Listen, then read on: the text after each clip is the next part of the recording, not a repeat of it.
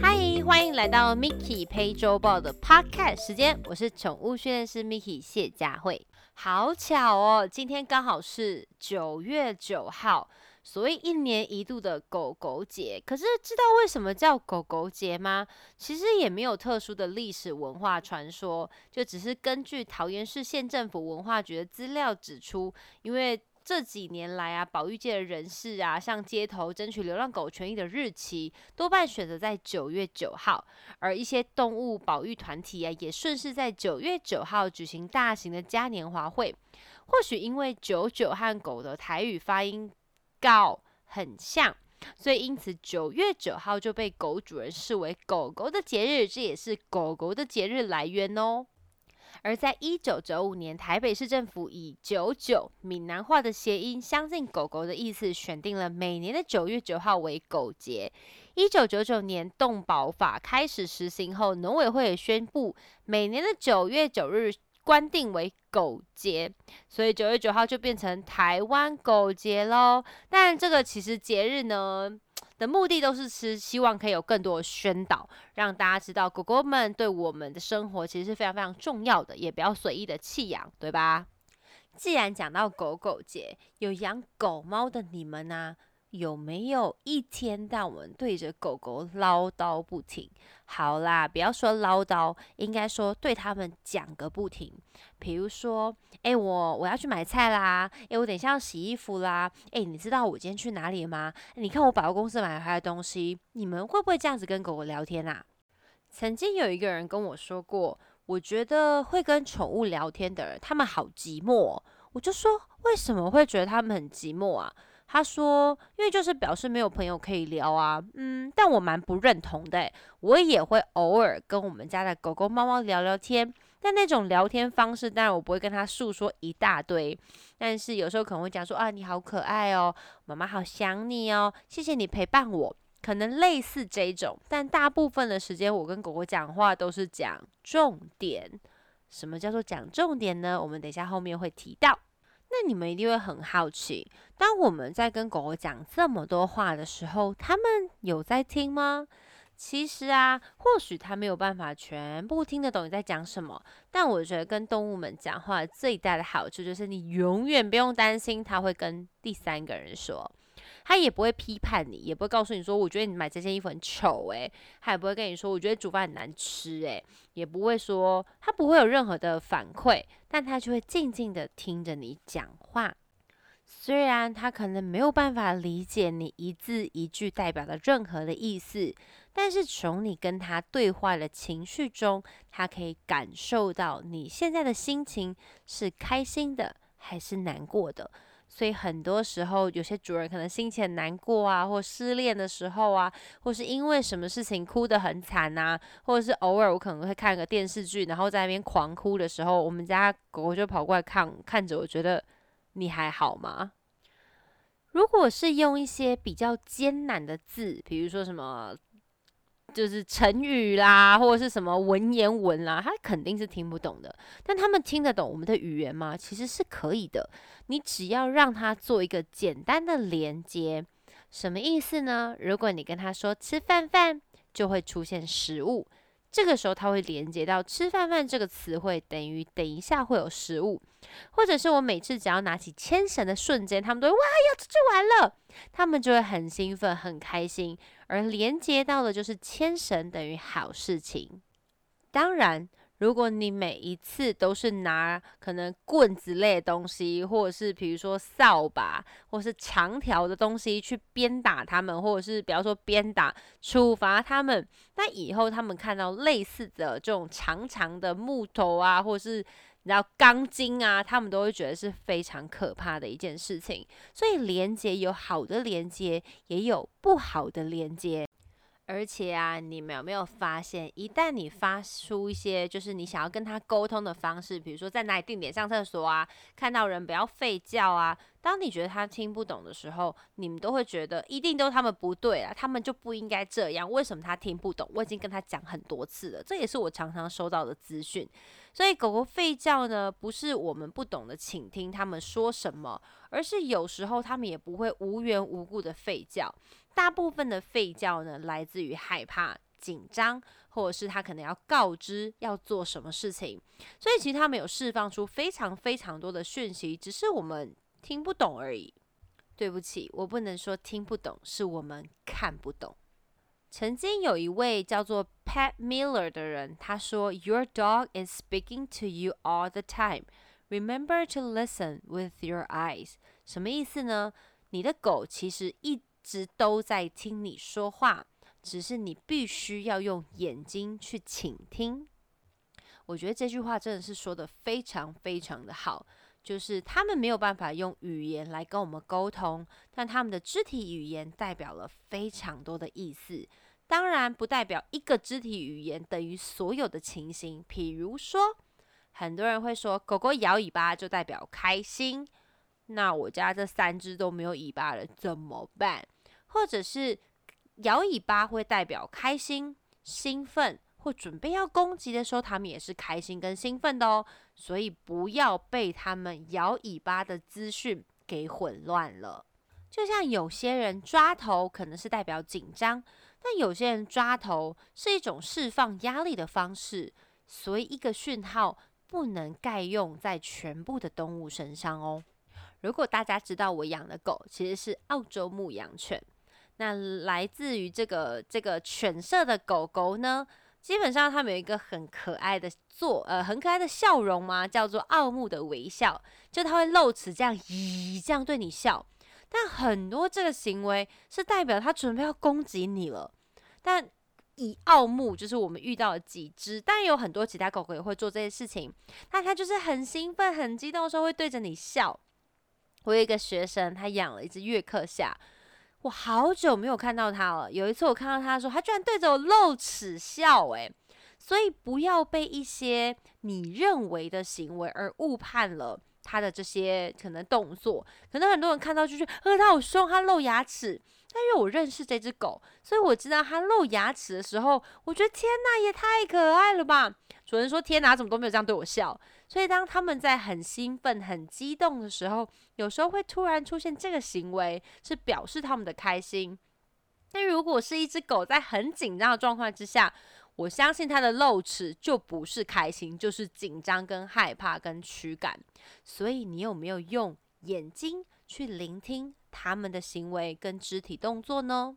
所以我很喜欢透过我的课程去教导主人一起去理解狗狗的每一个动作、行为跟肢体语言代表的意思到底是什么，而每一只都不一样哦。所以不要再觉得狗狗是听不懂你讲的话，只是你表达的方式不正确，它有一点不理解而已。而且啊，因为狗狗跟人类之间的沟通能力，毕竟狗在演化过程中已经拥有了解读人类脸部的表情和情感的技能，所以他们在观察人类表情时，会呈现呃会呈现出一种左倾的现象，表示他们懂得在追寻一根手指头的指示，也意思就是他们有办法判别你可能这个动作是要代表什么意思。其实海豚也是一样，你们有注意过吗？去看海豚表演的时候，训练师可能常常会做出一些转圈圈呐、拜拜啦、挥手的这些动作，其实是都都都有代表他们接下来要表现出的动作的含义哦。所以，当狗狗做错事情的时候，如果你骂了它，谁弄的？谁搬搬了这桶？你很凶的时候，你真的觉得它听得懂吗？不是。是因为你的表情表现出你现在很不爽，但至于他知不知道他自己做错事情，答案是否定的。他并不知道他自己做错事，他只知道你现在看起来很不爽，哈哈，我还是离你远一点好了。所以啊，当他们出现这种很可怜、很无辜的表情的时候，你就会认定，你看他就知道他自己做错事啊，我就已经说了很多遍了。狗狗不喜欢你骂它，它喜欢称赞，包括人类也是一样。你应该不希望我一天到晚骂你吧？你应该希望我一天到晚称赞你吧？当你得到称赞的时候，这发生的次数跟行为就会增加。什么意思呢？如果你去烫了头发、剪了指甲、弄了假指甲，然后可能去买了一件很漂亮的衣服，你回去之后，另外一半跟你说：“天哪，你也太正了，头发弄得超好看，衣服就是这件衣服挑的真的是棒啊！”他就直接给你一万块，请你下次再去做这样的事情，请问你会做吗？拜托，答案一定是肯定的啊，因为这个行为被增强了，被奖励了，它发生的次数相对的就会增加。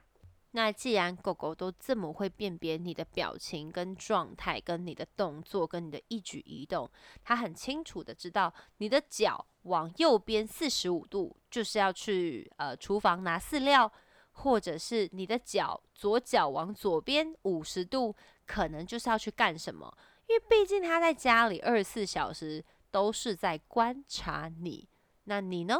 你有花时间去观察你们家的狗狗吗？当然，我也遇过很多主人，他跟我说，我就什么事情都没有做，他就冲过来咬我啦。我绝对不会判读当下的状况，一定是他之前做了什么事情，而你给予他什么反应。举例来说，如果你可能呃拿棍子靠近他，他已经很害怕了，他就一直告诉你说我很害怕，我就不要再靠近我了，或者是他已经非常惊恐了，他可能出现了非常非常多惊恐害怕的讯号，但你都忽略了。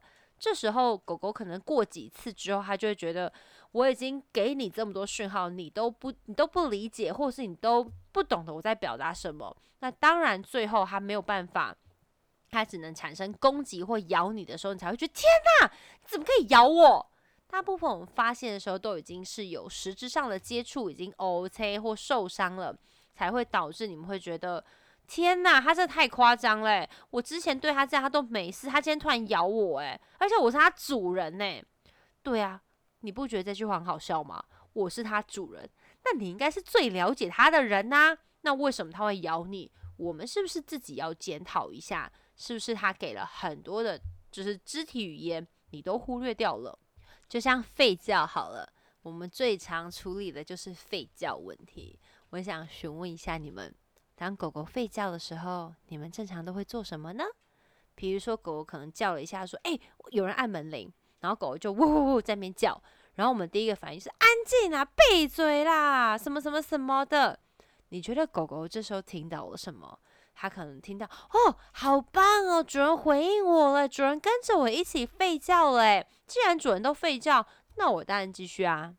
所以每一次有主人打电话给我，不停抱怨我们家狗都这样，我们家狗都那样，我们家狗哦就是按门铃的时候一直叫啦，然后我们家狗哦就是怎样怎样说咬我啦，然后就不停的抱怨他们家狗状况跟情形。你会发现我都会问他们，那你做了什么？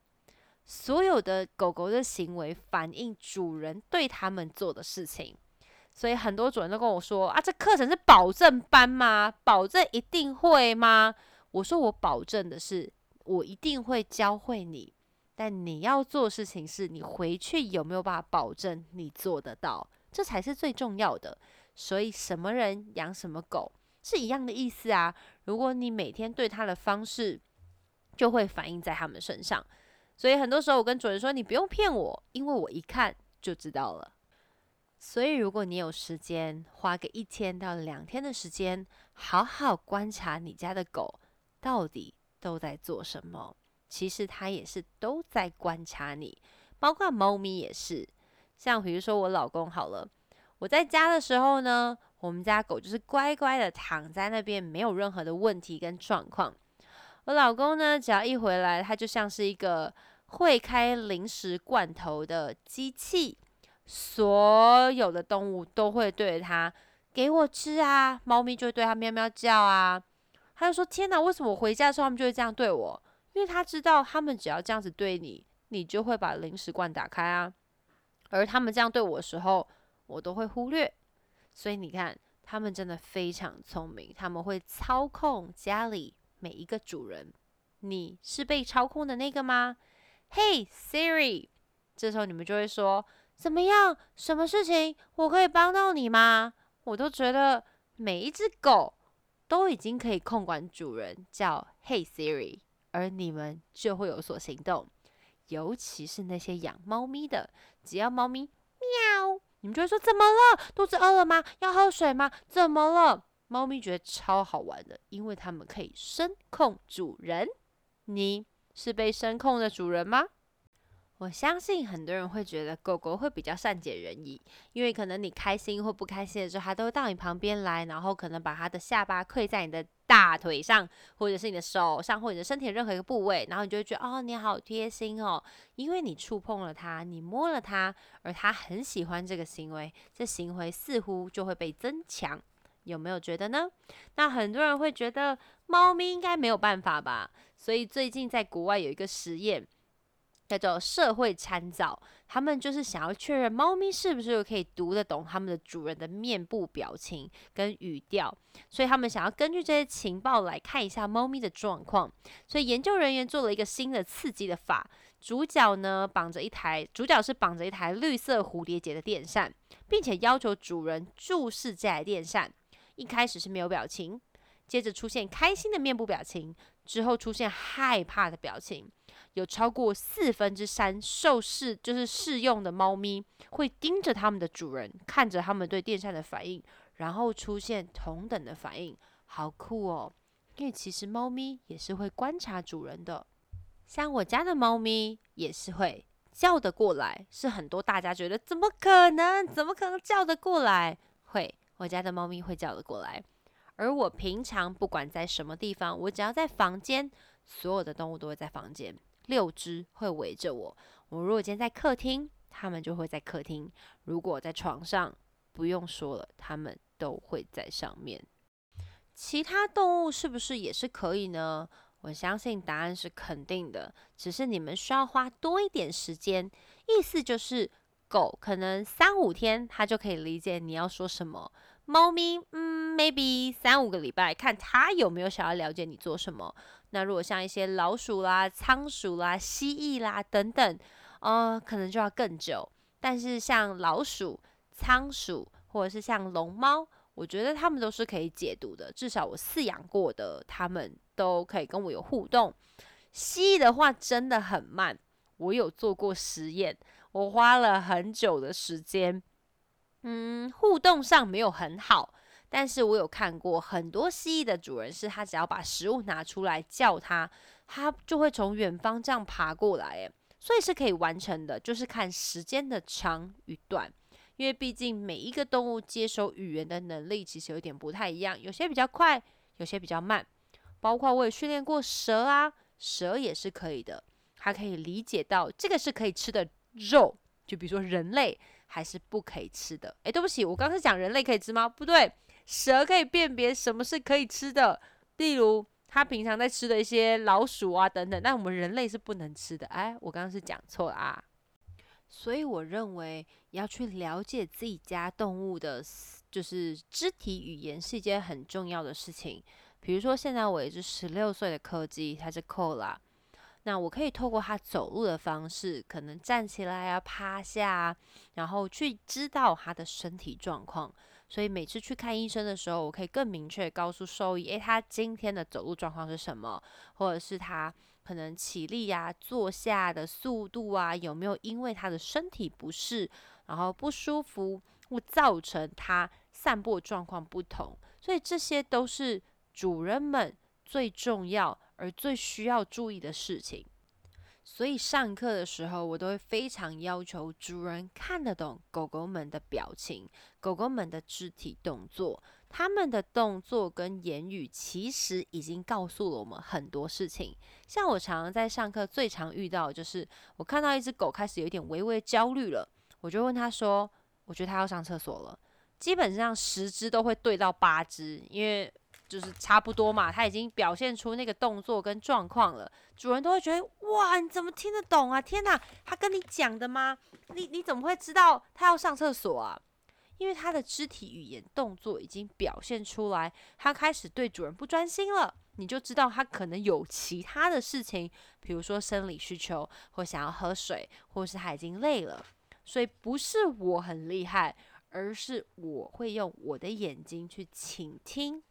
他们表现出来的肢体动作，所以我常常说，全世界最应该了解狗狗的，不是兽医，不是训练师，不是沟通师，而是您，主人。狗狗在表达的东西，我觉得你们应该要最清楚才对，所以我才说花一点点时间观察一下你家的狗狗，他们在做什么。睡觉的时候是不是有在做梦，或者是走路的时候是东张西望，还是关注你？在家里喜欢躺在什么地方？是浴室冰凉的地板，还是温暖的毛毯上？其实都是不一样的。像我们家狗夏天的时候吹冷气房，它们也会待在地板；但如果是冬天寒冷的时候，拜托所有的动物都给我窝在床上不下去。最近也有遇到很多案例，是年纪越来越大狗，可能十三岁、十五岁。我手上有蛮多案例是这些米克斯啊，或者是目前遇到比较多是米克斯，他们有所谓的老年痴呆症。什么意思呢？当然，我们要透过更多更专业的判读。就是如果你突然发现你家的狗可能安全感丧失，可能之前都不会吠叫，现在开始变得会吠叫了，或是开始出现一些之前都不会出现的行为，而且它已经可能它本来就很乖了，十年了、十五年了都没有问题，突然之间出现的，那就不是行为问题，可能是生理上或是心理上有些改变，这个部分。你就要多关注它哦。当然，关注它不是一直去抚摸它，关注它就是先带它去看医生。我们在检测任何的行为之前，我们要先确保狗狗的身体状况是舒服的。就像最近大家都在打疫苗啊，我们要求是什么？希望人类就是前一天可以睡饱、睡好。然后早上记得要吃早餐，因为你的身体才是在最轻松、最舒服的状态，而不是那种熬夜二十四小时，然后也没有睡，你的抵抗力可能就已经很低了。再打了疫苗进去，你觉得是好事吗？应该不是吧。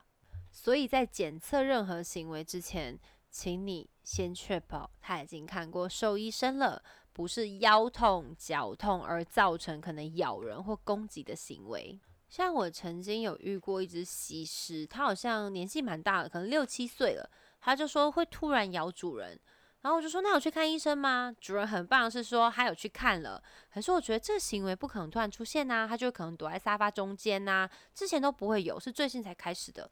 之后我就请他到另外一间兽医院去看，就发现他好像是腰椎那边不舒服，导致他出现这些行为。所以有时候狗狗可能。